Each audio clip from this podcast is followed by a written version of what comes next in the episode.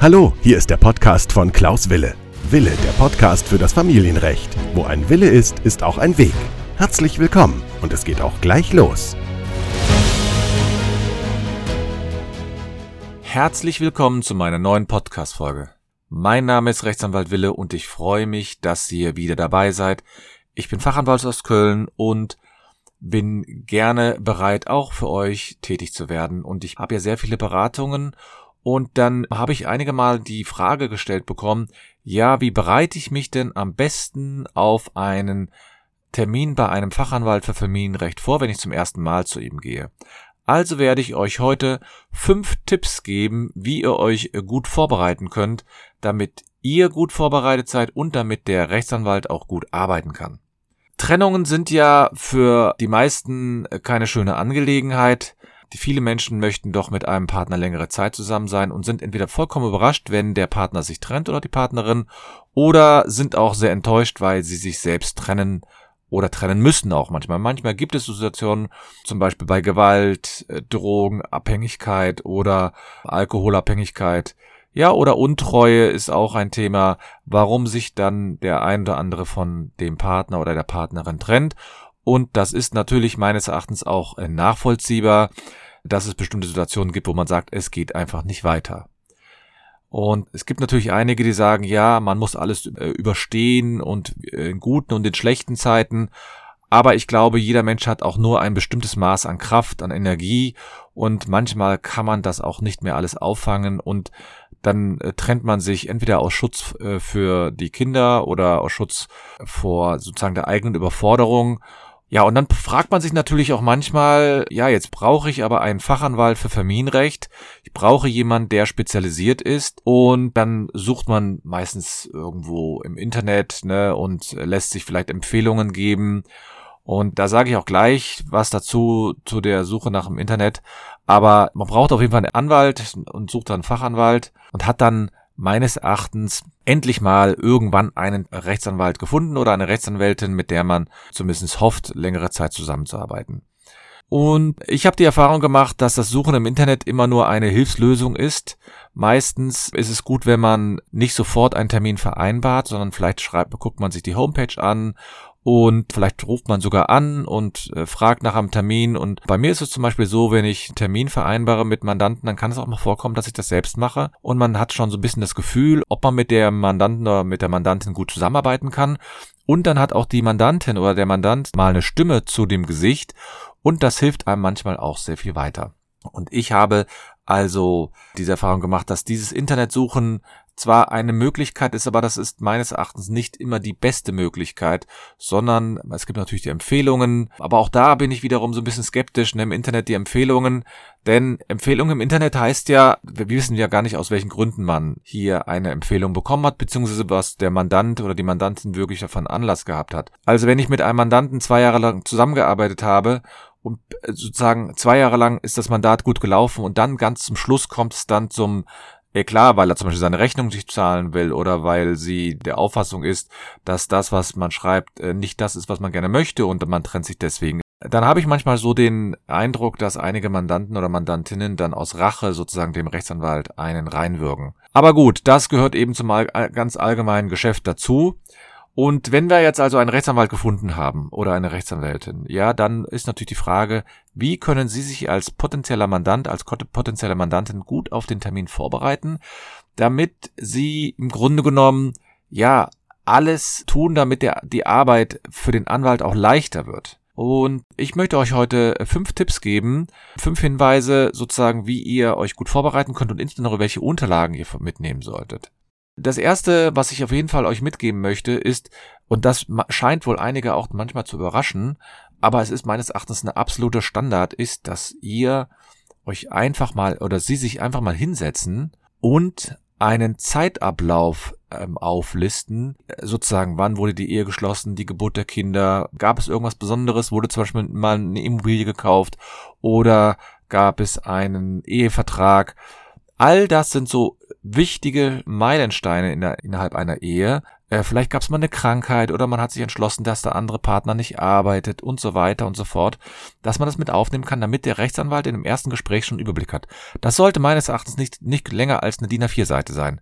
Und wirklich nur maximal eine DIN A4-Seite, denn so viele Meilensteine wird es wahrscheinlich nicht gegeben haben, aber maximal eine DIN A4-Seite, dann hat der Rechtsanwalt oder die Rechtsanwältin schon mal einen guten Überblick das hilft mir in solchen Fällen auch, ähm, die Arbeit gut zu verrichten. Dann weiß ich nämlich genau, wo es vielleicht mal haken kann oder wo man drauf achten muss. Und der nächste Punkt, auf den ich dann ähm, jetzt schon hinweisen möchte, ist, dass es hier in dieser Aufstellung nicht darauf ankommt, den anderen sozusagen schlecht dastehen zu lassen, sondern es geht um die reinen Fakten, um die reinen Daten, damit man einfach mal den Überblick hat. Und dann kann der Rechtsanwalt nämlich damit gut arbeiten. Er kann vielleicht schon die ersten Fragen stellen, wenn es einen Ehevertrag gab, gab es eine Erbe, eine Erbschaft oder was ist mit, dem, mit den Kindern, wann wurden die geboren, wann sind die in den Kindergarten gekommen. Das kann alles relevant sein für ein mögliches Verfahren. Das hängt auch ein bisschen vom Verfahren ab, aber der Rechtsanwalt wird natürlich trotzdem fragen, also ich frage natürlich trotzdem nochmal ab, was da relevant ist. Und ich frage natürlich auch nochmal ab, ob irgendwas äh, vorgefallen ist. Aber wenn man sich gut vorbereiten will, dann ist das sehr, sehr hilfreich. Ein zweiter Hinweis, der bezieht sich im Grunde genommen darauf, dass man aus meiner Sicht bestimmte Unterlagen mitbringen soll. Und eine Unterlage, die man aus meiner Sicht auf jeden Fall parat haben sollte, insbesondere bei, also bei Verheirateten, ist natürlich die Heiratsurkunde oder die Eheurkunde. Das ist sehr relevant, gerade wenn es um ausländische Ehen geht, weil man natürlich überprüfen möchte oder muss, ob die Ehe überhaupt richtig geschlossen worden ist. Denn man mag gar nicht glauben, was es alles für unterschiedliche Fälle gibt. Gerade jetzt aktuell hat der Bundesgerichtshof nämlich eine Entscheidung getroffen. Da ging es um eine interessante äh, Fallkonstellation und ich, ich lasse ja gerne mal, mal so ein Urteil mit einfließen, wenn es irgendwie so relevant ist.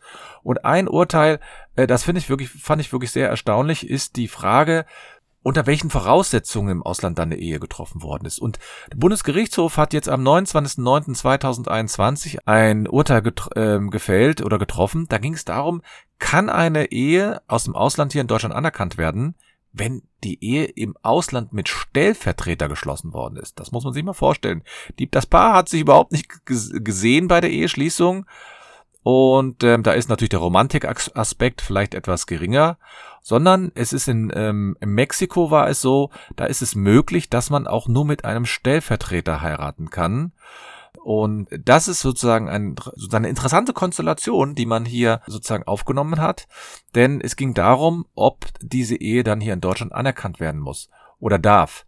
Und Bundesgerichtshof hat gesagt, ja, die darf anerkannt werden. Aber für uns in Deutschland ist es ja vollkommen absurd zu denken, dass es eine so eine ähm, Urkunde überhaupt ähm, A möglich ist und B, dass man überhaupt so eine Ehe schließen kann. Und dort, die Ehe war in, in Mexiko in Abwesenheit der Eheleute geschlossen werden und jeweils durch Vertreter und die waren noch nicht mal persönlich bekannt. Ja, so dass ähm, es gab dann eine Sondervollmacht, das war alles sehr stark formell abgesichert und das ist etwas, was natürlich schon für uns ungewöhnlich ist, dass wir hier eine solche Konstellationsfrage haben. Und das, also bei ausländischen Ehen muss man eben doch immer wieder schauen, ob es hier, ob die Voraussetzungen äh, gegeben worden sind. Und natürlich kann man so eine Eheurkunde auch im Gespräch dann später nachreichen, aber dann hat man auch schon die Fakten dann wirklich vorliegen. Man hat schon die, man hat schon die Urkundsnummer der Heiratsurkunde und man hat dann vielleicht auch schon, ja, sozusagen den Geburtsnamen der Parteien und so weiter. Ja, und wenn man dann also die Heiratsurkunde mitgebracht hat, dann ist natürlich, und das ist der dritte Hinweis, den ich euch geben muss, ist natürlich ganz wichtig, dass man die Geburtsurkunden der Kinder auch in Kopie dabei hat. Nochmal, solche Unterlagen kann man natürlich auch nachreichen, aber wenn man sich optimal vorbereiten will, wenn man natürlich auch sich Wege ersparen will, ähm, zusätzliche Wege ersparen will, dann macht es natürlich Sinn, auch die Heirat, die, nicht Heiratsurkunde, sondern die Geburtsurkunde der Kinder vorzulegen. Dies ist natürlich deswegen relevant, weil zum Beispiel im Scheidungsverfahren oder auch im Umgangsrechtsverfahren oder im Sorgerechtsverfahren so eine Urkunde vorgelegt werden sollte, und damit weiß man natürlich auch sozusagen, wann das Kind geboren wurde. Wie ist zum Beispiel der Zweitname des Kindes? Das weiß man vielleicht, weiß der Anwalt natürlich in der Regel nicht. Wo wurde das Kind dann geboren? Und das hat er dann alles vorliegen. Und das halte ich für sehr sinnvoll, dass man diese Unterlagen dann auch vorlegt. Und wenn man natürlich dann weitergeht, ne, dann ist ja sozusagen, wie kann man sich noch optimal vorbereiten? Das ist ja heute die Folge. Wie kann ich mich also vorbereiten auf so einen Termin beim Rechtsanwalt, bei einer Rechtsanwältin? Ja, ist es natürlich Genauso, dass man einen bestehenden Ehevertrag mit einreicht. Ja, es gibt Personen, die haben einen Ehevertrag geschlossen und dieser ähm, Ehevertrag, der darf dann meines Erachtens natürlich nicht fehlen bei so einer anwaltlichen Beratung. Gerade auch bei einer Erstberatung, wo man nur mal so einen Überblick haben will. So eine Erstberatung dauert dann, ich sag mal, eine Dreiviertelstunde, vielleicht auch eine Stunde. Und da wird man dann zu jedem Punkt so ein paar Fragen stellen. Und da muss natürlich der Anwalt auch mal sehen, was in so einem Vertrag geschlossen wurde, ob da schon ganz einfache Regelungen getroffen worden sind. Dann kann das Gespräch auch relativ kurz dauern. Es kann aber auch sein, dass die Verträge nicht so ganz eindeutig sind. Aber der Rechtsanwalt braucht sowas, um optimal jemanden zu beraten und vorzubereiten. Und da meine ich einfach, dass es ganz wichtig ist, dass ihr euch dazu sozusagen aufrafft, diesen Ehevertrag dabei zu haben. Denn dann ist es wirklich eine runde Sache für den Rechtsanwalt, dann hat er die wichtigsten Daten, er hat die Heiratsurkunde, er hat die Geburtsurkunde der Kindern und die ähm, Unterlagen des, des Ehevertrages. Und wenn wir dann also noch sozusagen die wichtigsten Informationen haben durch so ein, so ein Blatt, ähm, in dem man das vorbereitet hat, dann gibt es eine ganz, ganz wichtige Äußerung und die, ich meine, die sollte man sich auf jeden Fall berücksichtigen. Bevor ich das euch sage, möchte ich natürlich gerne wieder auf meine Facebook-Gruppe hinweisen. Die Facebook-Gruppe Familienrecht Neue Wege gehen mit mir als Gruppenleiter oder als Moderator dieser Gruppe. Ich trete hin und wieder live in dieser Gruppe auf, ähm, veröffentliche dort Hinweise, allgemeine Tipps und so weiter. Und da äh, seid ihr herzlich eingeladen, einfach einen Antrag zu stellen. Und vielleicht, die, da gibt es zwei, drei Fragen, die man beantworten muss. Aber dann könnt ihr sofort Mitglied werden und auch eure Fragen loswerden oder mit mir in Kontakt auftreten. Das ist ähm, vollkommen in Ordnung. Und da freue ich mich natürlich über jedes neue Mitglied. Es gibt manchmal viel Diskussion, es gibt wenig Diskussion. Also es ist aber auch nicht so, dass ich jeden Tag was Neues in dieser Gruppe poste. Denn so viel Zeit hat man auch nicht und es ist auch nicht immer so gut, wenn man nur am Facebook hängt sondern es gibt ja auch noch andere Möglichkeiten. Ne? Ihr könnt ja meinen Podcast hören. Das ist eine gute Quelle, um sich kurz und knapp fortzubilden. Da seid ihr also herzlich eingeladen. Und ich möchte natürlich heute nochmal auf eine wichtige Sache hinweisen, nämlich den Podcast, der ist ja jetzt mittlerweile seit ja, seit über anderthalb Jahren auf dem Markt. Und ich freue mich natürlich gerne, wenn ihr mir eine Bewertung äh, schreibt oder wenn ihr eine Frage stellt, einfach auch an mich persönlich, anwalt.anwalt-wille.de oder bei Facebook oder bei Instagram, da könnt ihr mir auch gerne eine Frage stellen, dann versuche ich diese Frage vielleicht auch mal mit aufzuarbeiten, so wie ich diese Folge ja auch ähm, produziert habe, weil ich diese Frage schon häufiger gestellt bekommen habe und dann dachte ich mir, ich stelle mal kurz und knapp zusammen, welche fünf Punkte hier relevant sind, um ein optimales Gespräch beim Rechtsanwalt zu halten, damit der Rechtsanwalt euch wirklich gute Informationen geben kann und damit ihr auch am meisten aus diesem Erstberatungsgespräch mitnehmen könnt. Und eine letzte Sache ist, die ich wirklich wichtig finde, ähm, ist, dass man sich hinsetzt vorher und sich entscheidende Fragen nämlich auflistet. Äh, das heißt, dass ihr, dass ihr die Frage euch stellt, ne, was ihr wissen wollt von dem Rechtsanwalt. Ja, welche Punkte wollt ihr wissen? Was ist für euch besonders äh, wichtig zu, zu erfahren? Wo weiß man vielleicht auch schon vieles? Was braucht man dann vielleicht gar nicht zu stellen? Vielleicht hat man da auch bestimmte Bereiche, die man gar nicht groß regeln muss, aber es gibt bestimmte Bereiche, die muss man eben regeln. Ich werde zum Beispiel heute, heute Nachmittag werde ich zum Beispiel noch ein Gespräch führen mit einer Mandantin, die will sich beraten lassen über eine Trennungs- und Scheidungsfolgenvereinbarung und die hat mir zum Beispiel sehr schön schon vorbereitet einige Fragen geschickt, so dass ich dann auch in dem Gespräch gut darauf eingehen kann und manchmal da bin ich auch nicht frei von. Manchmal muss man aber selbst nachlesen. Vielleicht gibt es da eine aktuelle Rechtsentscheidung vom Bundesgerichtshof oder vom Oberlandesgericht hier in Köln oder Düsseldorf, wo man vielleicht auch nochmal nachschauen muss. Also es ist ja nicht so, dass die Rechtsanwälte immer alles sofort präsent haben, aber äh, wenn man eine Frage schon vorher hat, dann kann man sich darauf gut vorbereiten.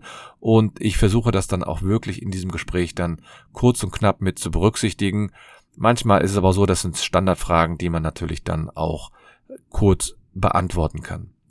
Ja, das war heute eine Folge, äh, kurz und knapp, ne, kurz vor der Adventszeit, nämlich die Frage, äh, welche Unterlagen oder wie kann ich mich gut vorbereiten auf einen Rechtsanwaltstermin.